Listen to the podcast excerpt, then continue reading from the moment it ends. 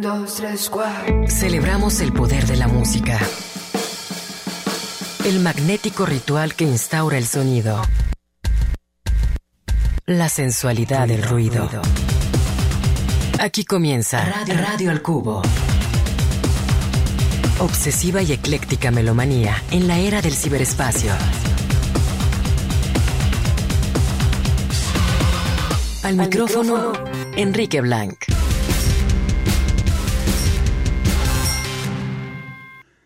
El 27 de junio de 2002, John Entwistle murió de un ataque al corazón. Muchos lo consideraban como el Jimi Hendrix del bajo, pues no se conformaba con acompañar aptamente a su grupo de Who, sino que su creatividad y virtuosismo le permitían requintear en grande con el bajo de cuatro o seis cuerdas. De esa manera, Entwistle merecía ser parte medular de un grupo mítico y estaba a la altura de sus compañeros.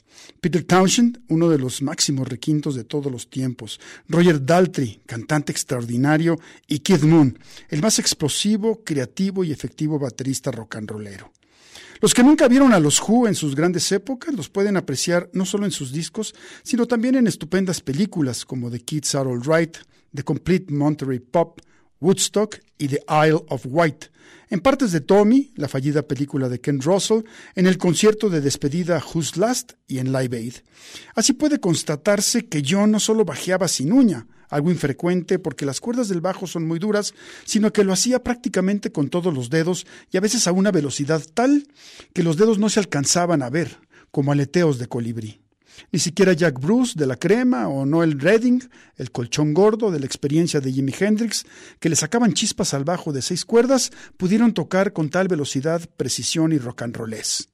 Billy Wyman, otro gran bajista, por ejemplo, en esas épocas tocaba con el tololoche eléctrico en posición casi vertical y con la debida uña. José Agustín.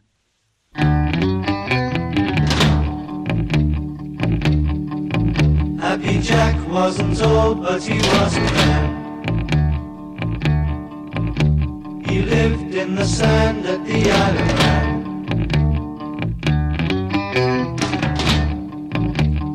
kids would all sing, he would take wrong key. So they rode on his head in the furry donkey.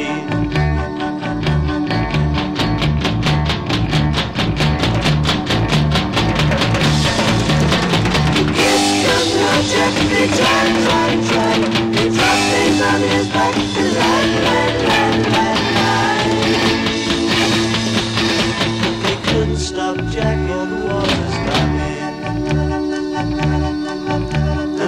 couldn't prevent Jack from being happy.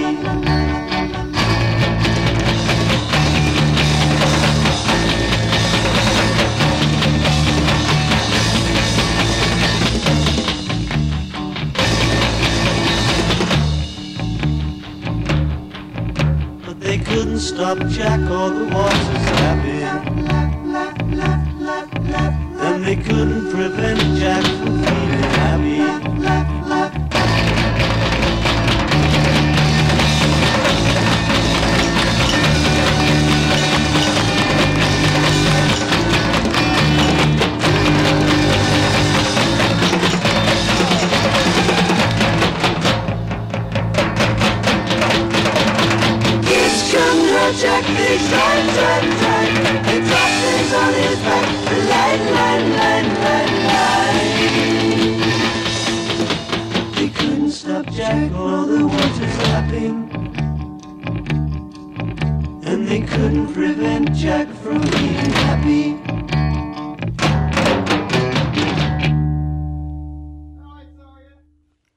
Esto que escuchamos lleva por nombre Happy Jack, es una original obviamente de The Who. Ahí se puede eh, apreciar lo que escribía José Agustín, un texto que hemos sacado de este libro llamado La Casa del Sol Naciente, en el cual pues Agustín publicó una serie de colaboraciones que hizo con distintas publicaciones, con revistas como La Mosca en la Pared, con algunos diarios.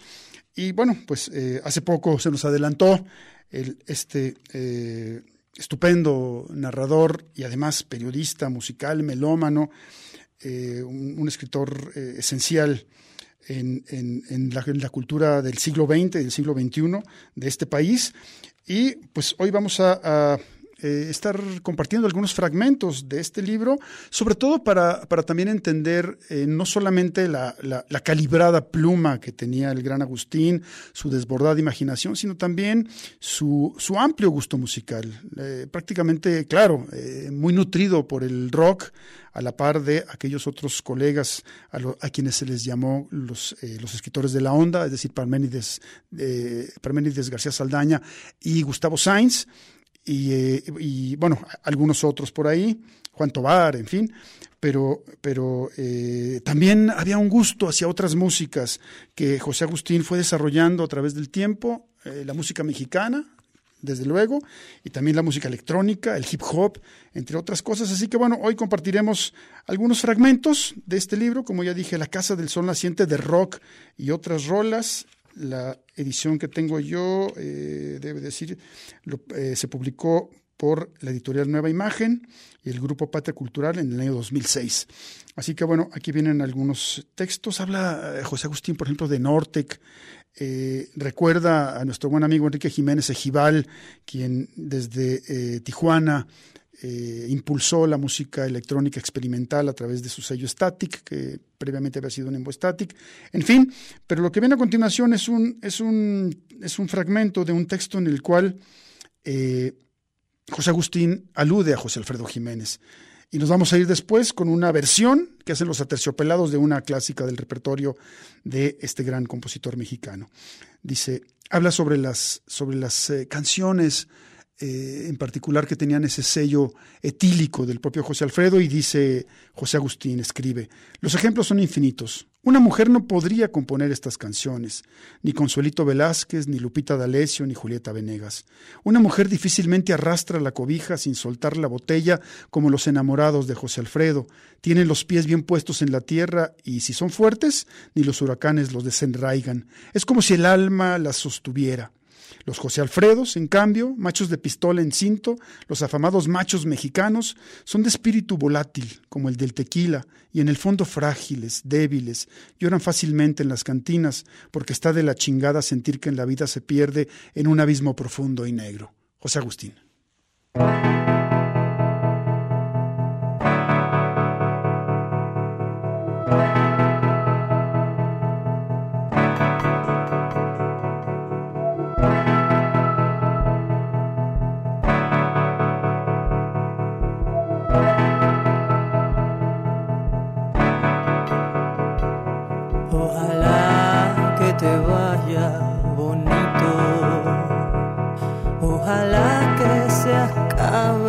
Tus penas, que te digan que yo ya no existo, que conozcas personas más buenas, que te den lo que no pude darte, aunque yo te haya dado de todo, nunca más volveré a molestarte. te adoré, te perdí, ya ni modo. Cuántas cosas quedaron prendidas hasta dentro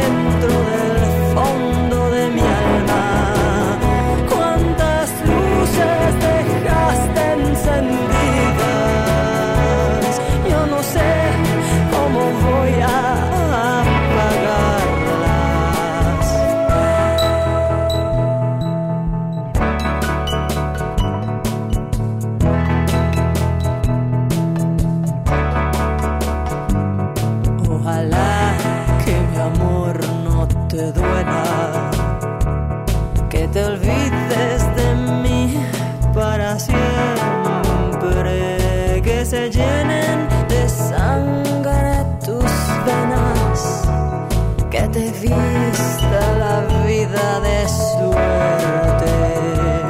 Yo no sé si tu ausencia me mate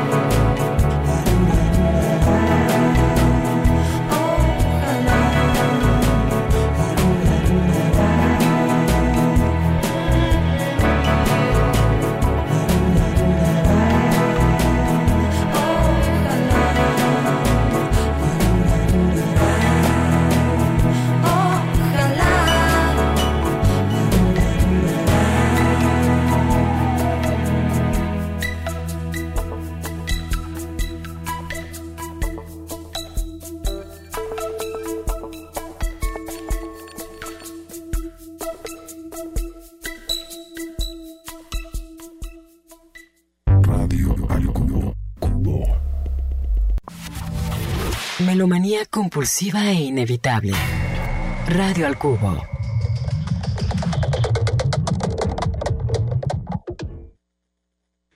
Hablamos sobre Rodrigo González y escribe José Agustín.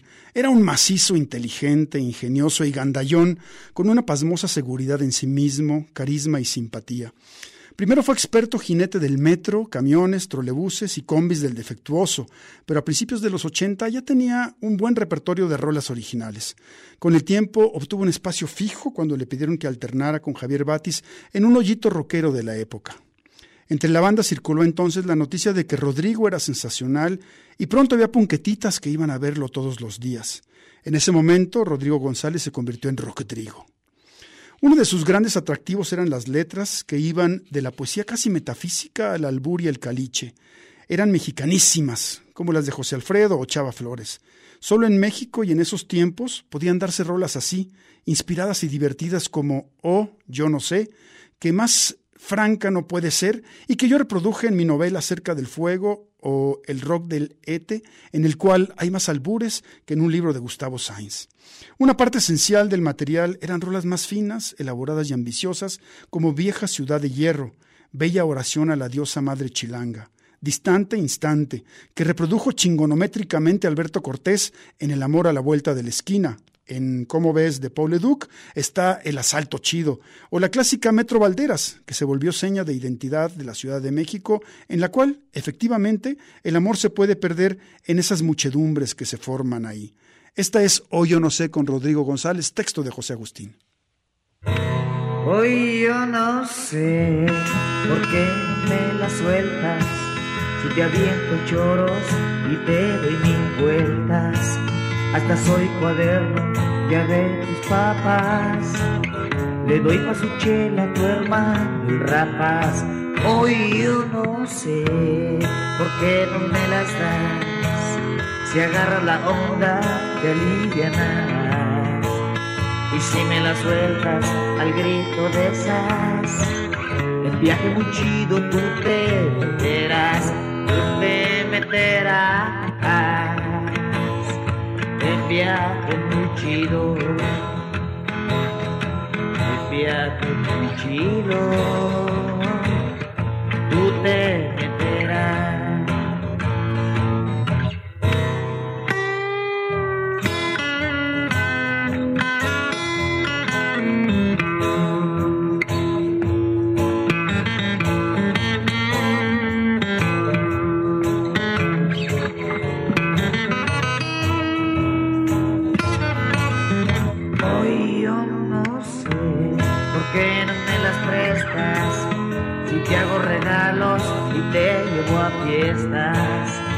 invito a cenar al mejor restaurante. Te llevo en mi carro hasta Tizapán. Hoy yo no sé por qué no te alivianas de soltar la luz. Se me quitan las ganas.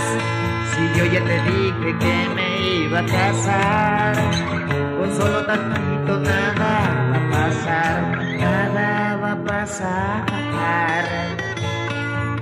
solo tantito, solo tantito, nada va a pasar.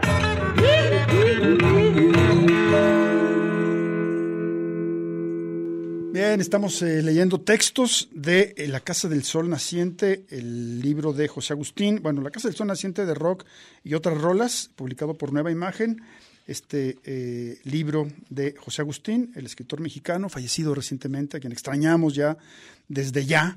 Y bueno, vamos ahora sobre, eh, sobre esto. Dice, London Calling es menos punk, muy ecléctico y anuncia sandinista.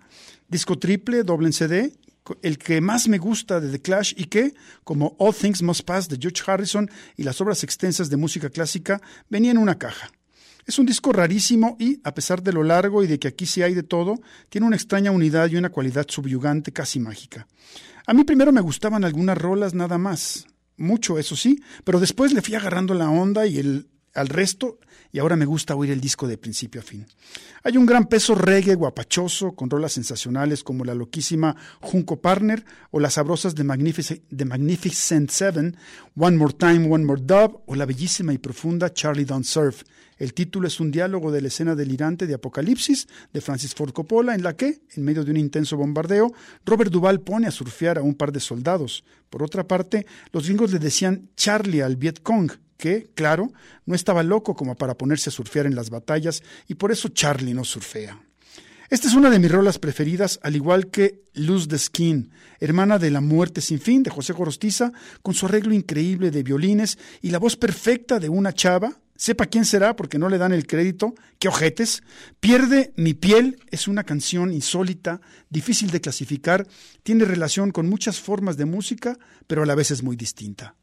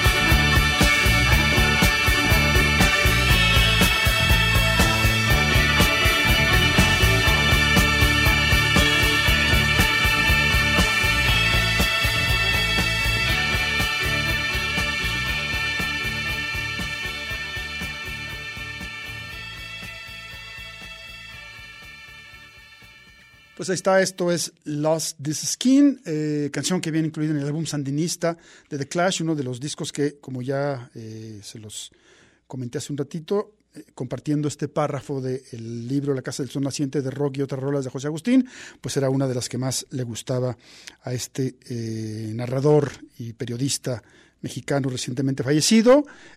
Así que nos fuimos directamente de los Who a José Alfredo, de allá Rodrigo y cerramos con The Clash.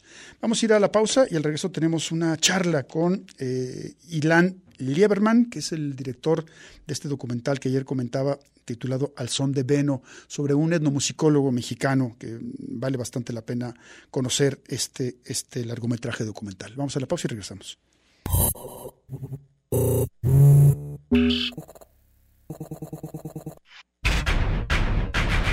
Radio al Cubo. Amplificando la diversidad musical de hoy.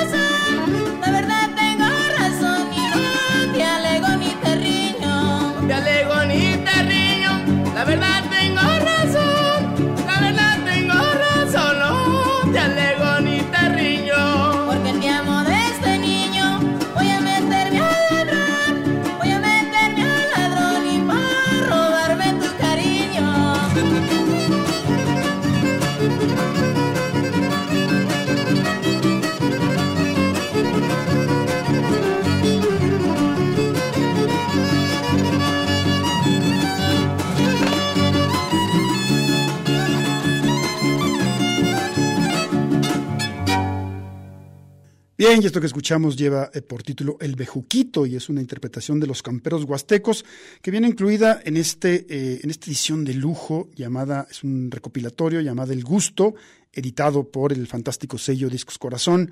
Eh, el título una vez más es El Gusto, 40 años de son huasteco. Y en su texto de presentación les voy a compartir un breve párrafo para dar pie a la entrevista que tenemos esta tarde. Dice, por ahí de 1962, en la avenida Popocatépetl de la Ciudad de México, Beno Lieberman creó un espacio donde se escuchaba música tradicional de México y el mundo. Un pionero, un eh, antropólogo, antropólogo, perdón, un etnomusicólogo, eh, el cual es el, eh, el centro de atención de, esta, de este largometraje documental que ayer estuve comentando, que me tocó ver, que me gustó mucho, titulado Al son de Veno, que precisamente produce su hijo, Ilan Lieberman, a quien tenemos en la línea telefónica. Ilan, ¿cómo estás? Hola, ¿qué tal? Buenas tardes. Gracias por la invitación. Oye, Muy pues bien. pues qué gusto, este, en principio, conversar contigo. Ayer tuve la oportunidad de, de ver el documental, me, me- me gustó muchísimo y además hace justicia a una serie de, de- de pioneros en las grabaciones de la música tradicional mexicana que, pues, eh, creo que no están como tan, tan reconocidas como, como se debiese. ¿Qué opinas? Eh, pues sí, supongo que sí, pues son personas que trabajan más bien en la sombra. Sí. Bueno, pero tú ahora destacas a una, que es, que es tu padre, Sí. que es uno de, de estos Claro. etnomusicólogos, ¿no? Sí, Es cierto, es cierto. Pues sí, por varias razones. Principalmente eh, darle darle más vida a la, a la música, a esta música. Sí, claro. Y tomando como, digamos, como pretexto mi, mi historia, mi drama familiar, por decirlo así, Claro. eh, en relación a mi padre y pues y mi familia, ¿no? Lo que lo que dejó el hueco de su partida. Claro. Oye, eh, Ilan, ¿es, es, tu, ¿es tu ópera prima esta? Sí, sí, sí, sí, es mi ópera prima. Eh, ¿En qué momento dijiste, tengo una película, quiero hacer una película? Eh, bueno, pues eh, estaba yo terminando un proyecto de, de historia oral en una comunidad nahua de la Sierra Norte de Puebla. Sí, El proyecto se, se llama Soy de San Miguel del Progreso. De hecho, tiene una página de internet. Y bueno, en, en ese proyecto eh, entrevisté a personas de esa comunidad para, eh, digamos, que contar la historia de la comunidad a través de las historias personales. sí, Y estas personas me, me regalaron su historia de vida de una manera tan, tan generosa, tan cándida, tan, tan bonita que yo pensé quizás pudiera yo hacer lo mismo en formato de igual de documental sí, en este caso de un largometraje. Y con esa idea empecé a hacer las entrevistas a amigos familiares de Beno. Sí, y pues poco a poco se fue como estructurando una narrativa eh, para este filme. Claro, claro. El espectador obviamente eh, conoce o conocerá a través pues, del documental la historia de tu padre, Beno Lieberman, pero también en esa película aprovechas para que tus tres hijos pues conozcan un poco más a fondo a, a su abuelo, ¿no? Y, y ha- y hace- haces un viaje con ellos. Eh, nunca me quedó claro como el periplo que, que, que, digo, que recorrieron. ¿A dónde fueron en busca de las pistas del, del, del pasado del abuelo? Bueno, fuimos a, a muchos lugares. Sí, No, bueno, no a todos los lugares debo de mencionar que fu- no a todos lugares fui con mis hijos, ok, pero sí con ellos fui a la Huasteca concretamente, sí, a Pánuco, a Ciudad Valles y a otros lugares de, de esos rumbos. Sí, y a, a Ma- a- a María Andrea Puebla también, también pertenece a la Huasteca poblana. sí, este pero pero sirvió además de por supuesto pues a- que me acompañaran a este a este viaje tan emocionante. Sí, este sirvió como una estructura narrativa para poder justamente integrar las otras los otros capítulos que de los cuales ellos mismos preguntan no claro, claro. Dime una cosa, este, eh, tu abuelo hizo una serie de, de grabaciones. Yo, yo recuerdo estos etnomusicólogos que también en los Estados Unidos se iban a buscar a los músicos de blues, ¿no? Y a capturarlos un poco lo que también ha hecho Eduardo Llerenas en México y, ah, digo, y algunos más que incluso aparecen en la, digo, en la película. ¿Dónde, dónde está contenida la mayoría de la obra o, o- o de capturas que hizo tu padre en, en, en, en vida, Ilan? Ah, todo ese material se encuentra resguardado en la Fonoteca Nacional de México. Sí, Ese, ese fue un poco, esa fue también, digamos, la otra intención sí, este, de, de este proyecto y así empezó.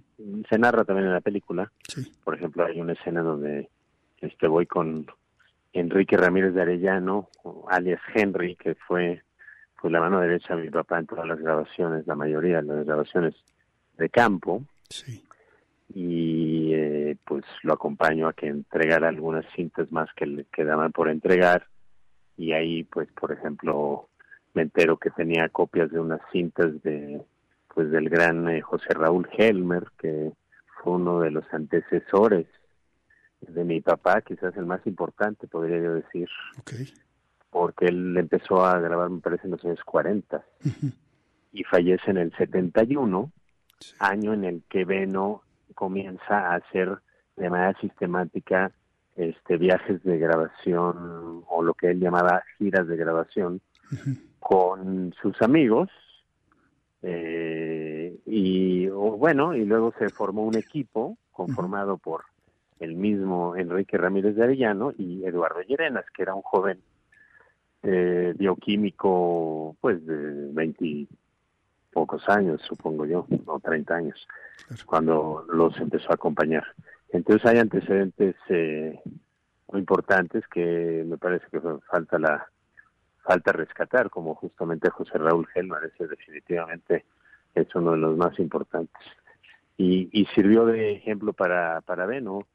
De hecho, al- algunos de los lugares en donde fue Helmer a grabar, Sí.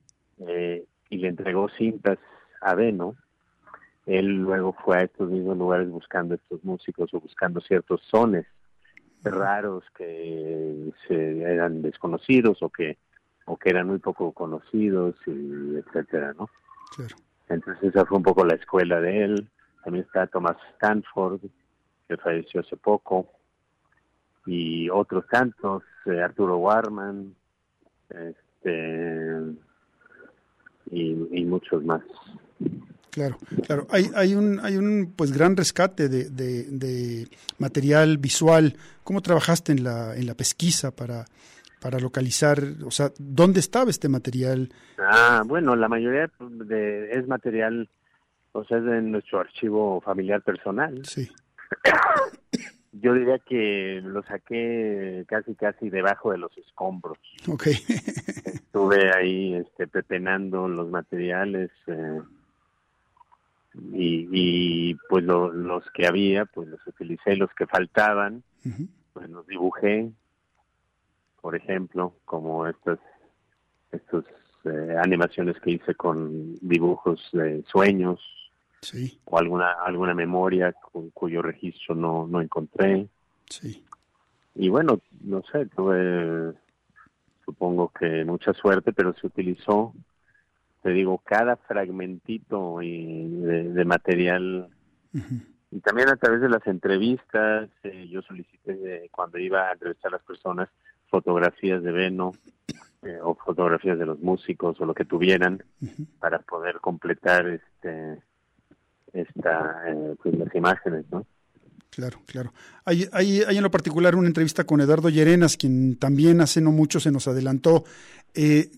¿Dónde la Sí. hiciste? ¿Cuándo la hiciste? Lo, yo- Ah, la hice al- ah, pues muy al principio de la investigación, Sí, por ahí del 2016 me parece. sí. Este, la hice en su casa y sí, eso fue. Ahí fue. Este, y en el caso de Enrique Ramírez de Arellano, lo entrevisté varias veces, lo, lo llevamos a grabar a Patzingán, que se, hay ahí imágenes en la película misma, con su Nagra y su equipo que se conserva en perfecto estado, e inclusive cintas tiene Claro. de esa época. Ah. Entonces fue una oportunidad de pues de volver a Patzingán porque Apatzingán fue un lugar en donde yo fui de niño a una grabación histórica en Apatzingán 1977 fue la única la única gira de grabaciones a la que fuimos nosotros los hijos eh, tanto de Beno como de Enrique. Sí, y volvimos ahí eh, con motivo de la película para buscar el hotel, para buscar los músicos y, y algunos todavía viven. Y bueno, grabamos a un conjunto muy muy bueno, Alma de Apatzingán, sí. Es de esa época, digamos, es de esa un poquito posterior, digamos, pero es todavía de la vieja guardia, de la vieja escuela. Buenísimo. Oye, quien, quien, quien nos hizo la conexión fue Toño Hernández de, de, de Ex Control Machete, que, que trabajó Ah, claro. también, que trabajó también en el Sí, proyecto. sí. Bueno, fue el que me, el, que- el Soy que me- selecta. Eh, Toy, Toy, Toy Selecta ahora, el que, el que me recomendó, vaya a ver Claro. ver el claro, documental. ¿Cómo trabajaste con él? Eh, ¿En, en qué, Ah, en qué bueno. participa? Bueno, él es coproductor ejecutivo del, de lo que llamamos el Son Track, Ok, ok. que es el álbum doble LP sí, que está a punto de, de salir, sí, qué fantástico. que tiene 24 piezas musicales Sí. en dos álbumes. Eh, dos terceras partes de, de, de estas piezas son absolutamente inéditas Ok. y las que ya se han sido publicadas están remasterizadas por el gran Leo Heiblum. Sí. Entonces vamos a tener un producto verdaderamente excepcional. Ah, padrísimo, eso va, porque ya, va. ya está en preventa, por si les interesa, Sí, al auditorio. sí. Lo pueden ir a adquirir en preventa en reyvinilo.com. Rey vinilo. reyvinilo.com. Buenísimo, o sea, eh, digo, saldrá obviamente en digital, y pero también en, en, en, en- en acetato, en vinilo. Exacto, en vinilo va a salir, digamos, eh, completo el álbum en vinilo. En, en plataformas no no va a salir completo. Vamos a, Ok, este, algunas joyitas nada más se van a poder escuchar en el vinilo. porque es- eso es lo que queremos que, que se vuelva a escuchar el vinilo, porque la calidad de, eh, de sonora es verdaderamente distinta. claro. Y también la experiencia y el tiempo que se le dedica y todo lo que conlleva esa experiencia. Y la belleza pues, del objeto también. eh, Tendrá algunos, También. alguna también información, ¿no? Oh, sí, toda la letra de las canciones, Sí. fotografías y, y- y un diseño muy bonito. Ok. Oye, Ilan, vamos a un corte, no te vayas. Eh, Son un par de minutos y, y- y- y retomamos contigo esta charla. Estamos conversando con Ilan, Ilan Lieberman, el director del documental musical Al Son de Veno, que ya nos está también platicando sobre otras novedades que trae este, este lanzamiento eh, y que, bueno, estuvo por acá en proyección. Ya le, ya le vamos a preguntar dónde más vamos a poder verlo, en lo, eh, o sea, un poquito más adelante. Ilan, vamos a la, a la pausa y regresamos, ¿te parece? Sí, Claro que sí. Radio. Radio. Radio. Al cubo.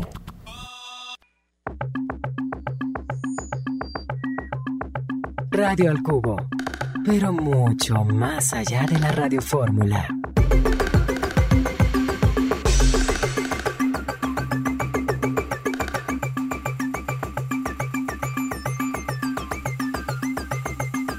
Proseguimos en esta emisión de Radio El Cubo. Estamos conversando con Ilan Lieberman, director del de el largometraje documental Al Son de Veno, sobre este eh, etnomusicólogo, antropólogo, eh, que ha hecho una, que nos ha dejado ahí un, legado muy importante. Ya el propio Ilan nos está platicando de dónde vamos a poder escucharlo. Ilan, eh, tuvimos, eh, estás por ahí, ¿verdad?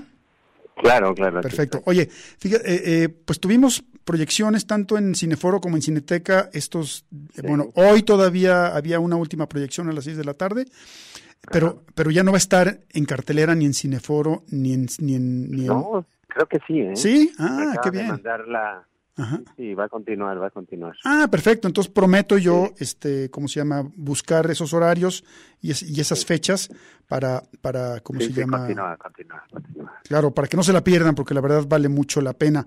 Eh, dime una cosa, eh, ¿qué otros planes tienes para, para la película una vez que, que, que pase, digamos, por, por, por las salas pues, de cine? Una vez que pase por las salas, pues sigue el, el tema de las plataformas digitales. Sí, y pues hoy oportunamente avisaremos este dónde se podrá ver para aquellos que no tuvieron la oportunidad de verlo en salas, sí, aunque recomiendo mucho que sí lo hagan, claro. aprovechando que va a estar varias semanas. Apenas eh, se estrenó el jueves pasado, entonces todavía no todavía no pasa una semana. Sí, de su estreno y, y en la Cineteca este, va a estar eh, pues varias semanas seguramente. buenísimo. Este, y bueno, el siguiente proyecto es una nueva película que ya estoy empezando a filmar Eso te iba a preguntar. que si ya te, que si ya, que si ya te gustó hacer cine. Pues fíjate que no no no soñé que iba a, a, vol- a querer volver a hacer una nueva película Sí, después de esa, pues sobre todo cuando cuando pues en los momentos más difíciles de de la producción de la película, ¿no? Y de la edición, que es un tema muy complejo. claro. pero pero sí fíjate que de repente se me ocurrió una idea y ya le empecé a, a grabar es como es en cierto sentido de- le da continuidad a esta a este primer eh, largometraje Sí, que, que que es acerca de la figura paterna mira, ok. el segundo es acerca de la figura materna Ah, mira, sea, ok. de la mujer Y de la y, y a la vez que el este este eh, al son de Veno es es acerca de la de la música mestiza de la digamos de la experiencia mestiza en México. El el, el siguiente que se llama el origen del mundo sí, será acerca de la experiencia indígena y de la visión indígena del mundo. Bueno las visiones indígenas del mundo más bien. Sí, este me refiero al, a- al mundo oculto que para el mundo indígena no es no es oculto sino que es muy presente no sí. y esa relación y la la relación con el deseo el deseo erótico entonces estos dos, ¿Vas, vas en, ámbitos se van a estar ajá. claro, ¿vas en qué momento? ¿Preproducción apenas? Eh, exacto sí estamos Sí. Eh, filmando filmando y y haciendo, escribiendo el guion y, y, y- y pidiendo, armando carpetas para pedir fondos, etcétera. Claro. Pues enhorabuena, este eh, Ilan. Entonces invitemos, invitemos a, al auditorio a, a que busquen al son de Veno, este documental, para que, para que lo vean, para que conozcan a tu padre, para que conozcan su historia eh, eh, fantástica, para que conozcan también a tu familia, porque la mayoría pues, Ajá, de tu ajá. familia aparece por Sí. ahí, es, es, es, es, este protagonista también, lo saca de Claro. la película, y sobre todo también para, para digamos, eh, reconocer el trabajo de estos etnomusicólogos, antropólogos, como, como digo, o sea, ¿tú cómo les La llamas? música y la sí, música. y de la música, exacto, de la música de México que está en rincones. que- ese es el sentido de, de este trabajo, es la música. Claro. Es como hacer eco del, de la labor pues, de tu padre, ¿no? Sí, digamos el, bueno, sí, el personaje detrás de, de esa, de esa pasión Sí, y esa sensibilidad particular que, que él tuvo y que él, y que por eso eh, su colección es tan tan importante claro, claro. porque la, la- el enfoque siempre fue un enfoque eh, estético digámoslo así o sea es un enfoque personal de lo que a él más le gustaba y lo que él consideraba lo más este enaltecido de, de los sones de México Claro, ¿qué tanto marcó tu gusto musical esa experiencia y hacia, hacia dónde más se abre tu, tu gusto en lo particular, tu melomanía, si lo podemos llamar así? Ah, bueno, uy, no, yo soy súper melómano. Ok, Sí, no, no, no podría terminar de decirte todo lo que me gusta. buenísimo. Pero sí, por supuesto que, bueno, con, el- con este proyecto me, me volví mucho más conocedor de, de lo- los sones de México, por supuesto, Claro, y de toda la música que grabó, porque él, gra- él grabó en- también en Centroamérica y el Caribe extensivamente, sí, y es un material que se conoce casi nada, ¿no? claro. Entonces hay muchos, eh, hay proyectos también con Toy Sí, para editar nuevos discos con estos materiales claro. y ya les avisaremos Con el mismo sello, con tiempo. sí. Con el sello, el sello de Al Son de Veno Records, Ah, mira, sí, así- el nuevo sello. ok, al son de Veno Records, buenísimo. Ah, así es. Oye, Ilan, eh, fe- felicidades, muchas gracias por la charla. Al Eh, contrario, que siga teniendo mucho éxito este documental y estamos en contacto, todo lo que, lo que salga sí. por ahí nos, nos, Ah, nos, sí, encantará hacer eco del mismo. bueno, muchísimas gracias. Vamos a despedirnos con un son eh, huasteco, también de este recopilatorio llamado El Gusto, 40 años de son huasteco. De nuevo son los, los camperos huastecos con la petenera. Ilan, un placer. Sí. Igualmente, muchas gracias Nos vemos. y saludos al auditorio. Gracias.